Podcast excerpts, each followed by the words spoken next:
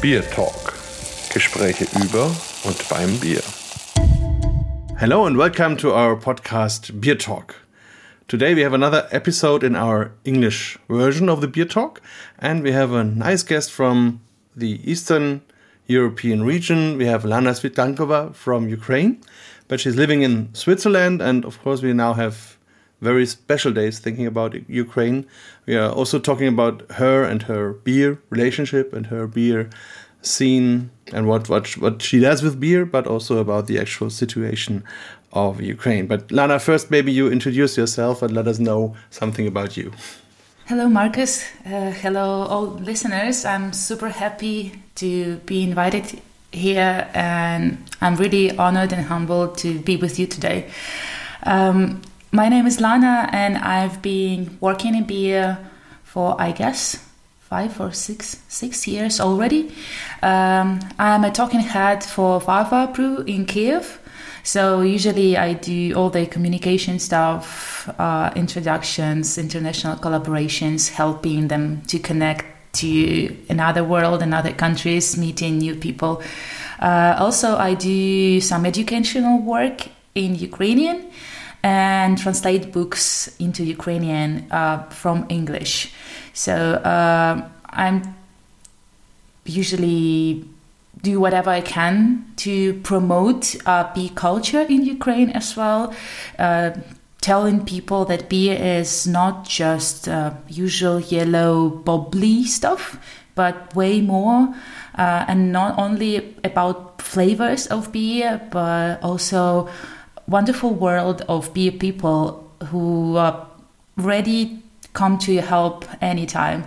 And these days, I'm extremely happy to be in this industry because I'm getting so much words of support and actions of support, and I'm incredibly thankful for that. Maybe let's start with your personal beer history. So, can you remember when you had your first beer and what then brought you into the really beer world that you got deeper and deeper in it? Yeah, it's it's quite easy. I remember that glass of beer really good because it was um, one of my first trips to Europe.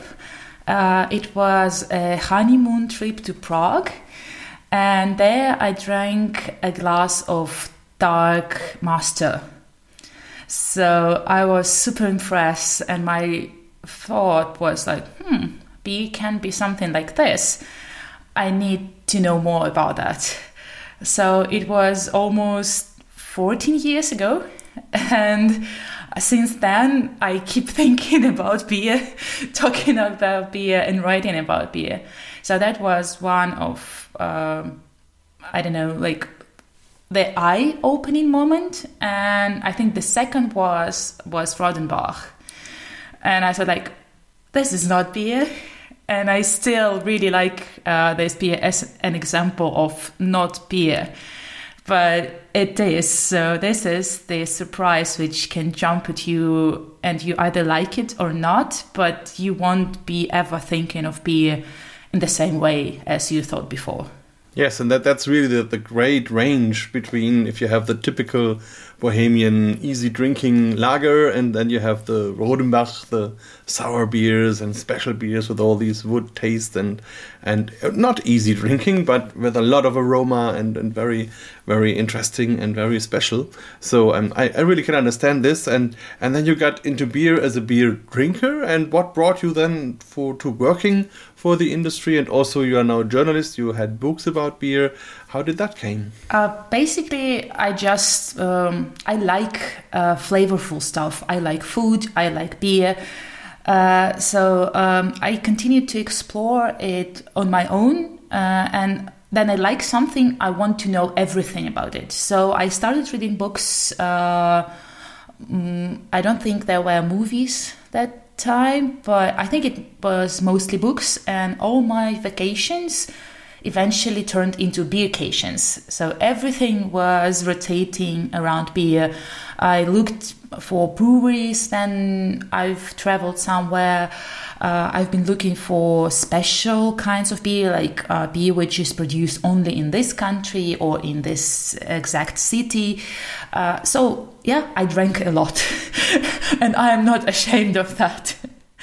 Uh, and um, because I was so curious about uh, all things beer, uh, then the first craft beer started appear in Ukraine. I was super keen to know more about that as well, and I got to know uh, the owner of a brewery I working for, uh, and I approached him and asked like, "Do you want to make a beer running club?" So basically, the brewery is location is located not far from a small lake. Uh, and then you run from a brewery and do a one circle around the lake. It will be a five kilometer distance. So he said, Yeah, if you're organizing that, I'm all hands for it. So once in two weeks, we uh, gathered at the brewery, changed into our running gear, took a run, like five kilometer run, and then everybody got their special medal, a free glass of beer. And it also was uh, a desire to show that people who drink beer, they are not like, you know, like the stereotypical thing that people who drink beer, they just drink it on the sofa, watching TV, doing nothing. And beer is like a reason for obesity and everything like that. So they are not fit, they don't like sports. And it's just not true because, like, we've been running and then we drank beer we talked about beery things. We talked about like beer travels as well. And it was like really really nice time. And after a few months uh, Vasil, uh, who's the owner approached me and asked me to join the team. So that's how it happened. And since then i've been doing so much stuff more and more. And uh, they've been so supportive about that. Um, so yeah, uh, I'm like heels over the head in love with B, and I do what I love. I love what I do, and I don't see myself stopping nowhere, like anywhere in the nearest future. I keep, I want to keep doing that as as long as I can. And you're really unstoppable with that so i really can can approve that. And maybe we come back to that in a second. Maybe just one thing um, you, you talked about that you uh, came to beer with the honeymoon and you make a beer beer holidays out of your normal vacations and but you have your husband. What does he say? Is it does he say okay that that was always my dream or does he say oh god uh, so what is his opinion well I, I have to say I'm i'm very lucky because he also likes beer. Well uh, it was a drink of choice from the very beginning. So we like we don't drink like um, distills almost never but we started exploring distills because we want to know what these drinks are which make so good barrels to age beer in. Um, so he likes the beer he enjoys beer as well so it makes easier to taste more beer. So uh, I don't have to finish a bottle myself. We always share it. So it's it's very nice and very convenient. Yeah, that's good. So you have you can drink more different beers and you can enjoy it together. So that's always a nice thing. Perfect. yeah, and, and maybe last thing about that. Uh, you now live in Switzerland. Uh, what is what is the beer culture in Switzerland? Do you feel comfortable with that, or is it a little bit strange? What what is the beer there? Well, I have to uh, be honest, I was extremely surprised when I got to know that Switzerland is a country with the highest number of breweries per capita in the world because they have so many breweries. Mostly they are super small, super local, and tiny, located in small cities or even villages. And you can only try their beers, then you go there. Um, so um, I really like this thing to go somewhere, to explore new, new places, and to try new beers. So I have a small map like a Google map, and I'm um, pointing breweries I've been already. So it's uh, about a bit more than a hundred already uh, in two years. So um, it's a, you know like a quest of sorts.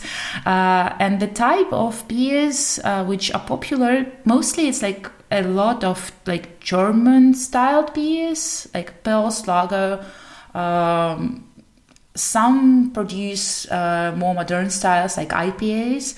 Um, and the French speaking part is um, more into uh, wild sour beers. I think it because they uh, make a lot of wines there, and the palate is more accustomed to kind of this kind of flavor. Uh, so yeah, it's also very varied and interesting, and you can always find something for yourself, um, no matter which beer you prefer.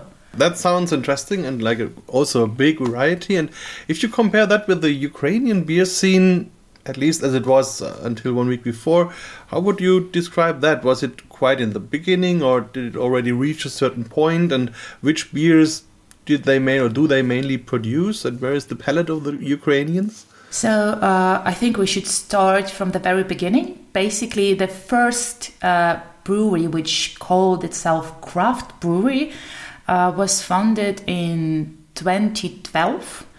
It was a contract brewery. Uh, so basically, it was uh, two guys brewing at a small brewing set of restaurant brewery, which produced, you know, like this classical restaurant pub style beers like um, pale lager, wheat beer, and dark lager, for example, maybe porter. So they used that system to brew more uh, interesting, unusual beers. They brewed IPAs, uh, porter, stouts. Um, and later in 2015, we had a first wave of craft breweries, which brewed more, I don't know, like more brave styles, I would say, because usually, yes, in Ukraine, uh, people mostly drink uh, mass market lager, but um, I have to say they have a sweet tooth.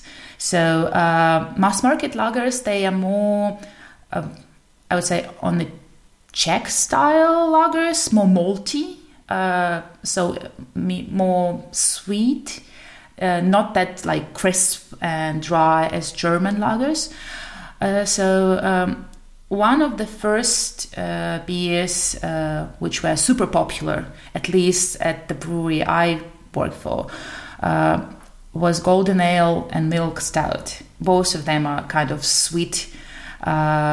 so like it was uh, 60% of all the brewery brewed and it still is so people really like sweet beer uh, but if we are talking about now uh, i mean until few days ago um, we have uh, craft beer which is available in supermarket which is more accessible uh, not that aggressively experimental, I would say. Uh, but also, we have a part of craft beer which is like hugely weird. Now we have a small uh, geeky audience which can consume whatever you brew. Uh, so it doesn't matter if you add, I don't know. Uh, the most crazy ingredients, like we had recently a beer which emulated borscht so uh, it was a beer with beetroot, uh, black pepper, uh, lactobacillus for sour cream. Uh, so uh, they can drink whatever you do, uh, and it's really good because it gives breweries a freedom to play with ingredients. But in the same time, usually they never brew the same beer again. Uh, so this is this is good and this is bad in the same time. For me, at least, I would like breweries to at least brew the beers people liked at all, like a, a lot, because sometimes you drink something you really like it and you can't drink that ever again because they are going to the next one, next one, next one. Um, so uh, yeah, it's uh, a bit like I would say it's steady in this uh, sense. There is some accessible beers which get more people in craft uh, who open new beer for them. Like I really like to call this not even a craft, but a new wave of beer. So it doesn't matter which style they brew. Like it, it's different. It's something different. They never had that before, and Another part is like hugely experimental stuff. Um, previously, then something new happened in, in the world and everybody started copying that. Um, I, I would say maybe a gap of two or three years uh, had to be closed before it comes to Ukraine. But now, uh, whenever happens, whatever new technique or whenever new style or variety of beers, it's there. For example, we already had uh, even like this cold brew, uh, cold IPAs, uh, or this uh, how how do they name it, like oat cream IPAs, which other half in US does. So like we have if we have it all. Um, so we are trying to be like super progressive and super experimental as well. So this is what uh, distinguish it a bit from Switzerland. So here they don't have this like booming uh, market for like this crazy stuff.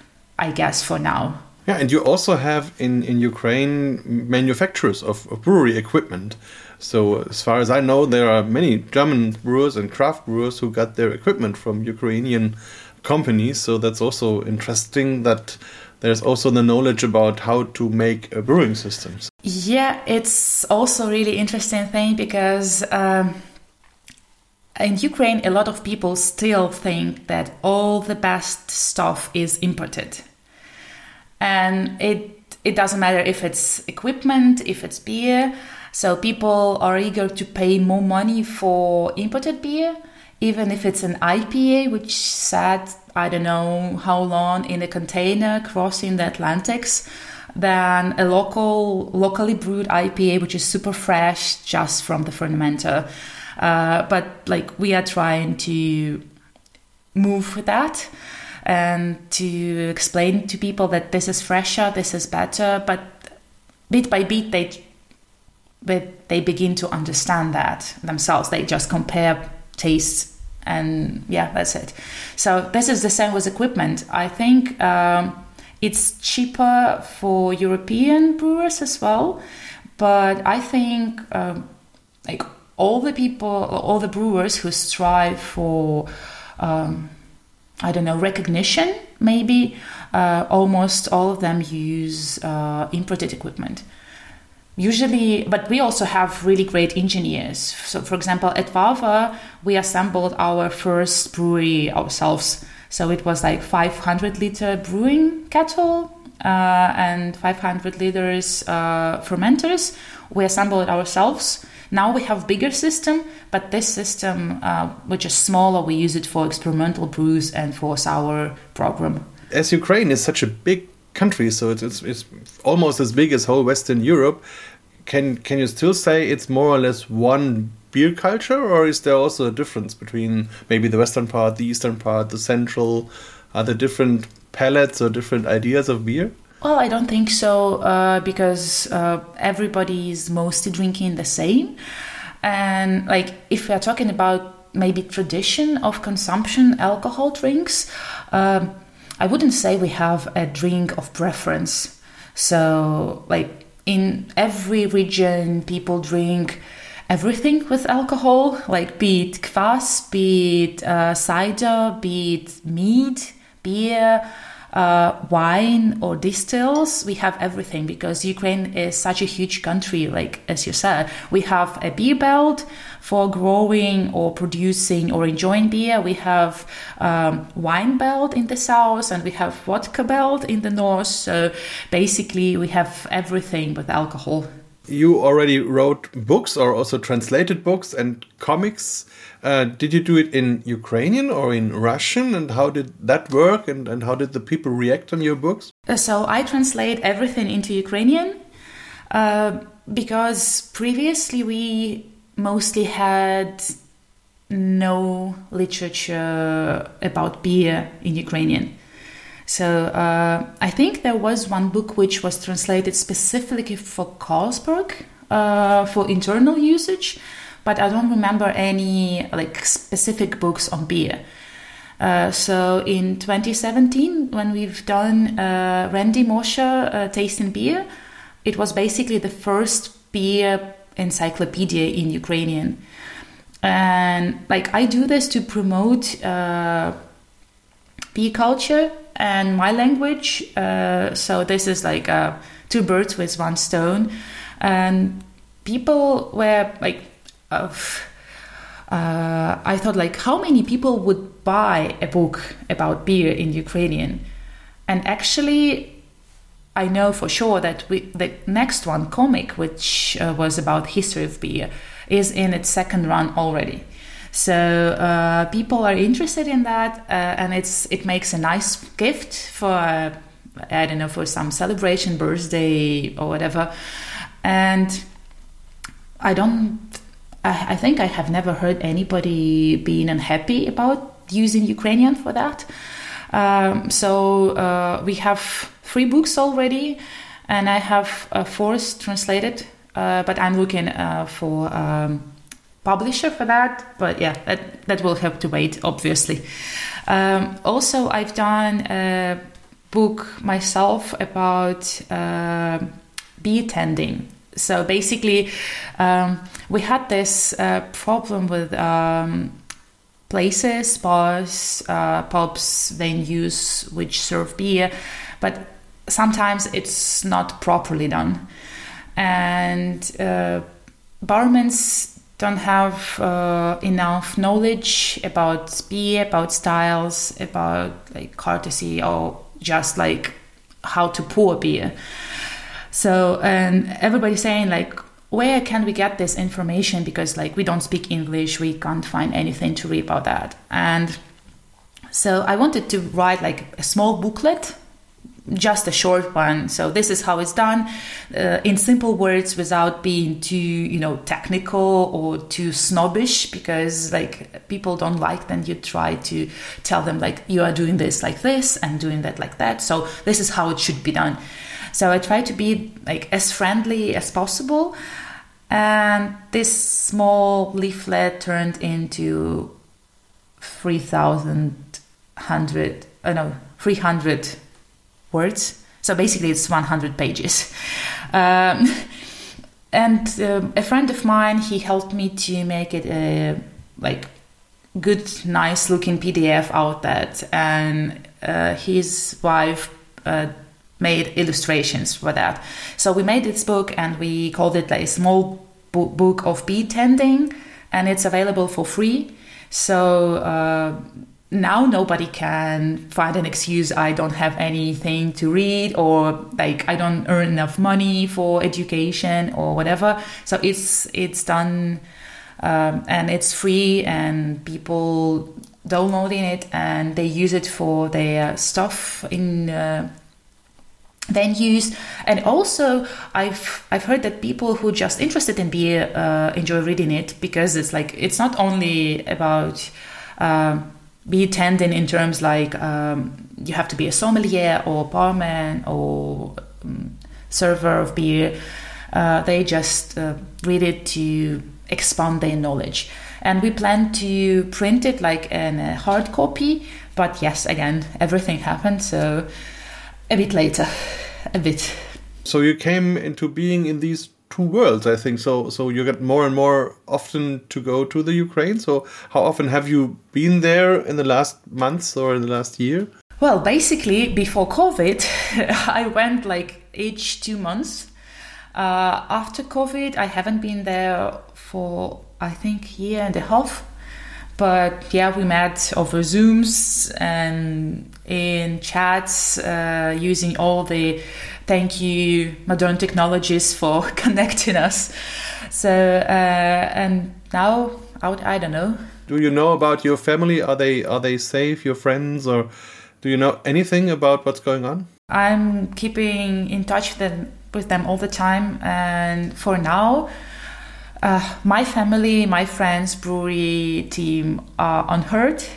Uh, hopefully it will stay this way so like yeah, I was super nervous and basically freaking out these two days. But yeah, now I'm a bit calmer because uh, a lot of good news are coming in, and yeah, beer industry friends helping. Uh, offering help, uh, housing for people, jobs, uh, financial support.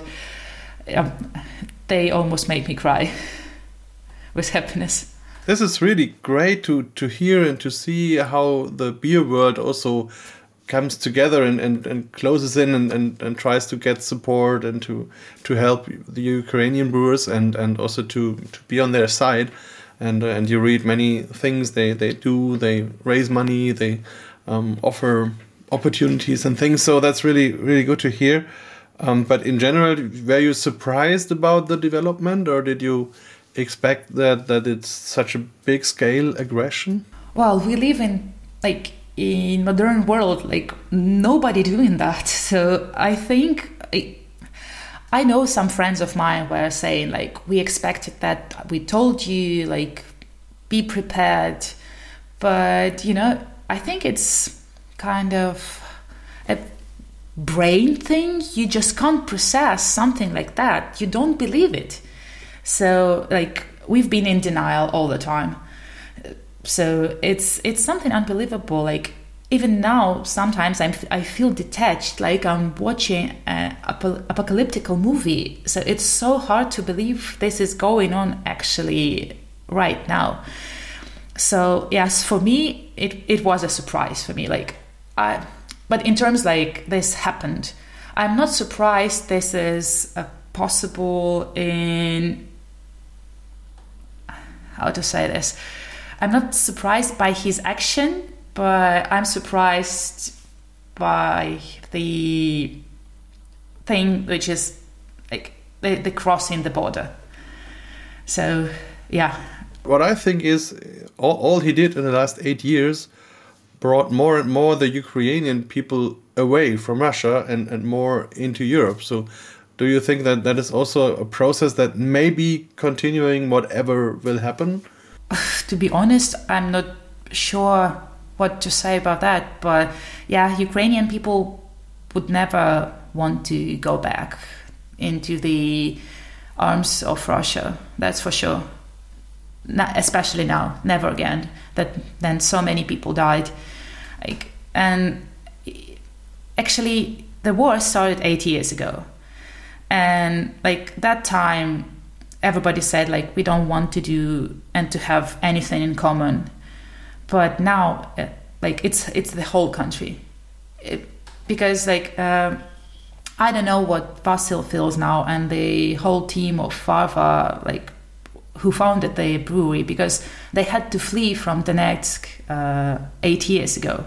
So they started anew in Kiev and now they have to relieve this nightmare. So uh, yeah, people people would never forget and today you have been to the UN building in Geneva, and um, and and you were at the demonstration. So what what were your uh, impressions from the people there? What what did they say? What how was the mood? I was uh, extremely happy to see a lot of locals. Uh, and a lot of people from different countries. I I've seen flags of uh, Lithuania. I think Polish flags. I think Georgian flags um, Slovakian uh, people are supporting this, and you know, it's it's such a relief to understand that uh, people are not silent about this because eight years ago the world was mostly silent about that, and now they are so loud. They express their support. They demand actions from the governments. They help again sending money, um, accepting people to their homes who flee from Ukraine. They have helped refugees, and it's like I would be happier than I wouldn't know people are so good because of the circumstances. But now I'm extremely happy and proud about humanity in general. The world now is starting to stand together maybe that's also something uh, if people which are listening to us and they want to help do you know a, good way how to help someone who's raising money where you could maybe visit a special website or, or another possibility for people who want to help yeah like there is a huge number of charities and um, even national bank of ukraine established a special bank account which uh, accepts all the financial aid anybody can give from any from anywhere in the world. It's multi-currency account. So you can go and donate there. You can go and rally for. Uh, uh, at the meetings, at demonstrations, you can write your representative in parliament, government, uh, demanding actions. And I think everybody can do something on the personal level. I, I know that it's it won't be fair to call for this, but as a beer person, I would never ever set my foot again in any venue or shop selling Russian beer or any event inviting Russian breweries. So it, you can do the same. You can just uh, ignore or just even say, no, I won't buy this because this money goes for aggression.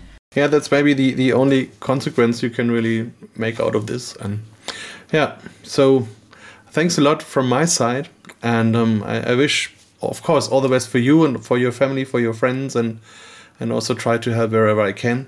And also to our listeners, we will put the links uh, on the show notes so you can also follow this. And um, yeah, and we, I hope we, we can meet again and talk about Ukrainian beer in a better situation. And it's better to meet in Kiev and raise the glass and drink uh, some normal or some super invention, exciting experimental beers we have really nice beer, we have nice places, we have nice people. Come visit after all this. Thanks a lot. Thank you. BierTalk, der Podcast rund ums Bier. Alle Folgen unter www.biertalk.de.